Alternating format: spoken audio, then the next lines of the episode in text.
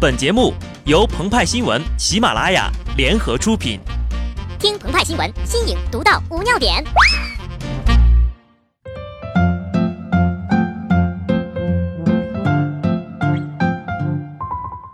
本文章转自澎湃新闻、澎湃联播，听众朋友们，大家好，我是机智的小布。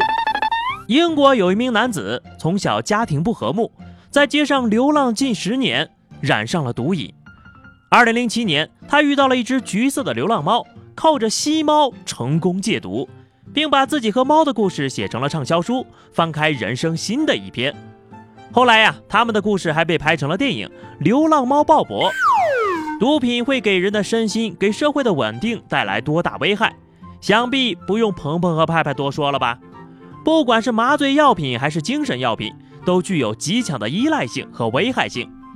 而在早前，网络盛传过一些不是毒品却胜似毒品的东西，比如维他柠檬茶、守望先锋以及极乐净土等洗脑歌曲。所谓维他柠檬茶，爽过吸大麻，一口入我心，忘记海洛因。当然了，更不要提吸猫能够帮人戒毒，而在美国也有着类似靠他物帮助戒毒的故事。不过这次的主角来自中国。据南方周末报道，二零一四年，美国有一小伙失恋了，用毒品自我麻醉。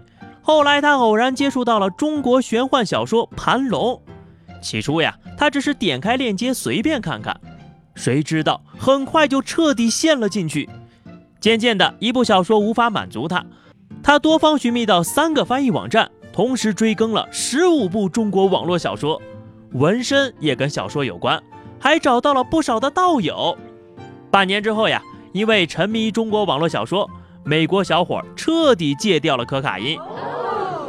过去我想回家后只想着吸毒，现在我回家后满脑子想的都是中国小说，他们像毒品一样让人上瘾，但至少不会伤害身体。鹏鹏和派派根据多年的从业经验，别说戒毒了。再这么看下去呀，这小伙马上连吃饭睡觉都能戒了，俗称修仙。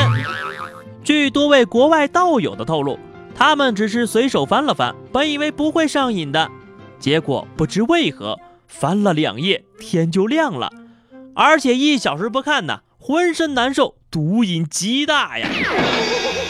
什么天地山清，什么道法无常，什么乾坤无极，越看越想看。还吸什么毒啊？是剧情不好玩，还是嫌武功太烂呀？中国的玄幻小说为何会有如此功效呢？大概美国人看中国玄幻小说，那场景就好像魔界中土，大怪小怪丑的都像魔兽，打起来既发光又发电，个个都是哈利波特。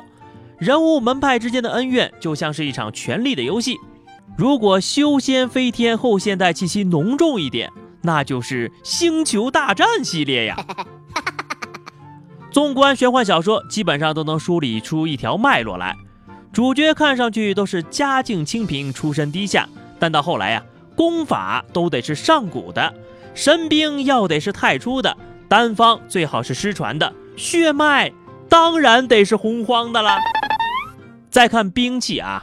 听上去一个个都是狂炫酷拽屌炸天，光是出现在博物杂志微博中的就有这些：九环金背大砍刀，八棱梅花亮银锤，七星连环白猿剑，六合心意断魂枪，五郎真山八卦棍，四棱冰铁破甲剪，三股烈焰托天叉，二龙宣化开山斧。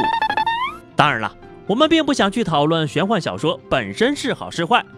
美国的大片、日本的动漫、韩国的言情剧，再到如今中国的网络小说，不同的文化造就了彼此的思维习惯、审美观念上的差异，给作品蒙上了一层神秘的面纱，变得更有吸引力。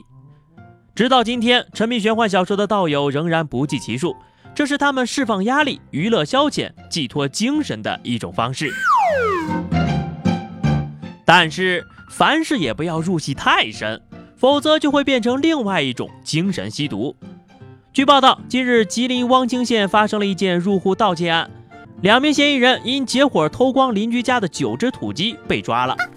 警方在讯问盗窃原因时，两人交代，偷鸡不是为了自己吃，而是看了《三生三世十里桃花》电视剧后，觉得呀应该孝敬被称为上仙的狐仙。这条新闻呢出自《新闻画报》，看上去很假，很像广告，但的确有正规出处。我们也只能感慨，这年头呀，偷东西都要蹭 IP 了。但试问，您什么时候看到白浅吃鸡了？白浅只是溜溜梅，好吗？吃完还问你一百八十遍，你没事吧？而且这年代呀，要是有狐仙，不得点一个肯德基外带全家桶啊！最后说起全家桶，众多吸猫人士请注意了，喵星人虽好，但也要理智吸猫，尤其是在野生动物园观望各类大型猫科动物的时候，切记遵守规定，不要轻易下车。下车的后果呀，就是把自己 cosplay 成一个大鸡腿，多俩孩子就是全家桶了。人家老虎长这么大也不容易，别害人家吃枪子儿。好的，以上就是本期节目的全部内容了。更多新鲜资讯，敬请关注微信公众号“鹏鹏和派派”。下期节目我们再见吧，拜拜。